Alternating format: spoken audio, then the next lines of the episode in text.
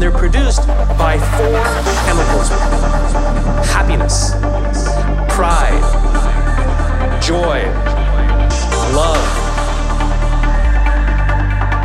All of these feelings that we have are chemically produced feelings. They feel good. They feel fantastic. Good system for the survival of the group. Good system.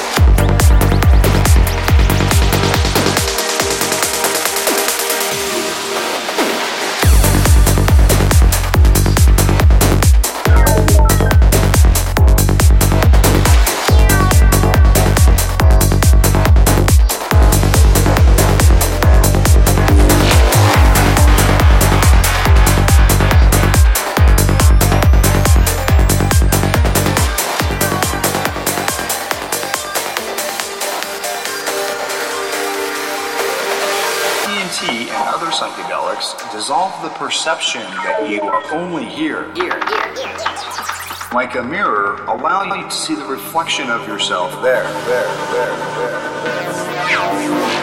And if you are already there, you have nothing to fear when exploring the psychedelics. Have a good trip on psychedelics, specifically DMT. Key is your set. Setting your mindset prior to going in. I always prepare myself mentally for the experience if I'm using DMT.